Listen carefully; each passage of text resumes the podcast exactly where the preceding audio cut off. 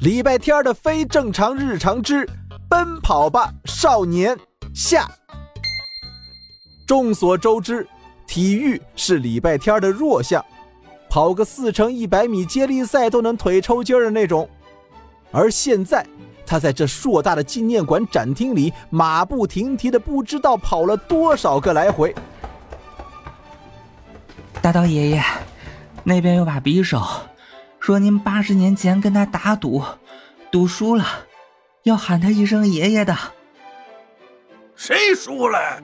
那是特殊情况，谁知道敌人突然来了？你跟他讲，让我喊爷爷，除非他爷爷来喊我爷爷。守江婆婆，您还记不记得一首叫《油菜花》的歌怎么唱吗？有一副被炸的只剩下一半的眼镜，让我问问您。哎呦，记得记得，这歌啊还是一个小红军写的呢，我唱给你们听听啊。报纸爷爷，您身上有没有看到过一则寻人启事？手榴弹爷爷，您认不认识一只破鞋子？军帽爷爷，那边有件衣服，说您的那颗红星在他的口袋里。纪念馆的人不多，但也有几个。他们看着一个小男孩在偌大的纪念馆里来回跑，一头雾水。小男孩本人礼拜天却管不了别人怎么看。他跑得满头大汗，小腿抽筋儿，脚都抬不起了，才虚脱的靠着墙壁坐在地上。小娃儿，你累了就别跑了，休息一会儿。我问你几个问题呗。礼拜天累得翻白眼儿，说话的力气都没有了。但他的沉默，在文物们眼里就变成了无声的答应。周围的文物又兴奋起来。小娃儿，你们现在一天吃几顿饭呢？吃几个菜呀？这问题问得好，直接把礼拜天问饿了。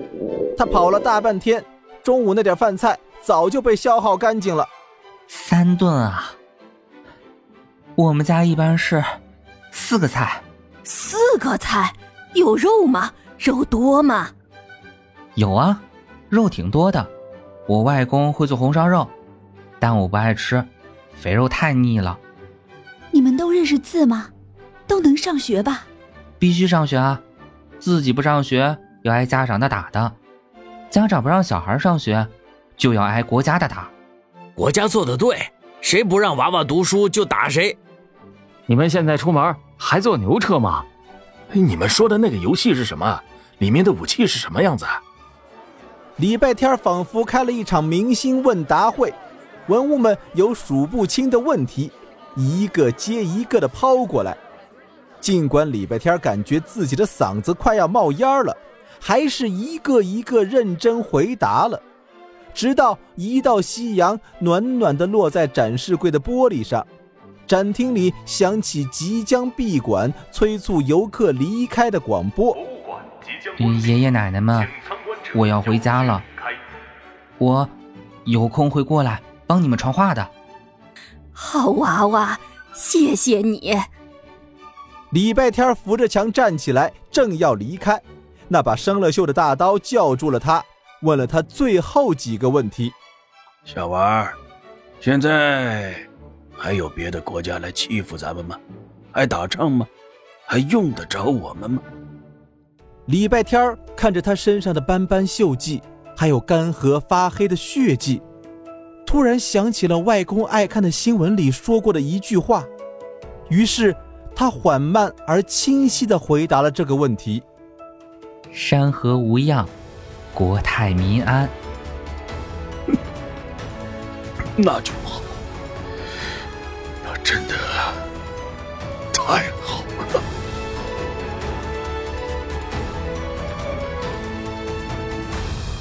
下集预告：喂。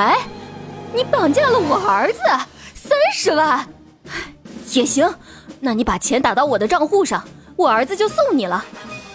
什么？你找我要三十万？哎呀，没有没有，你撕票吧。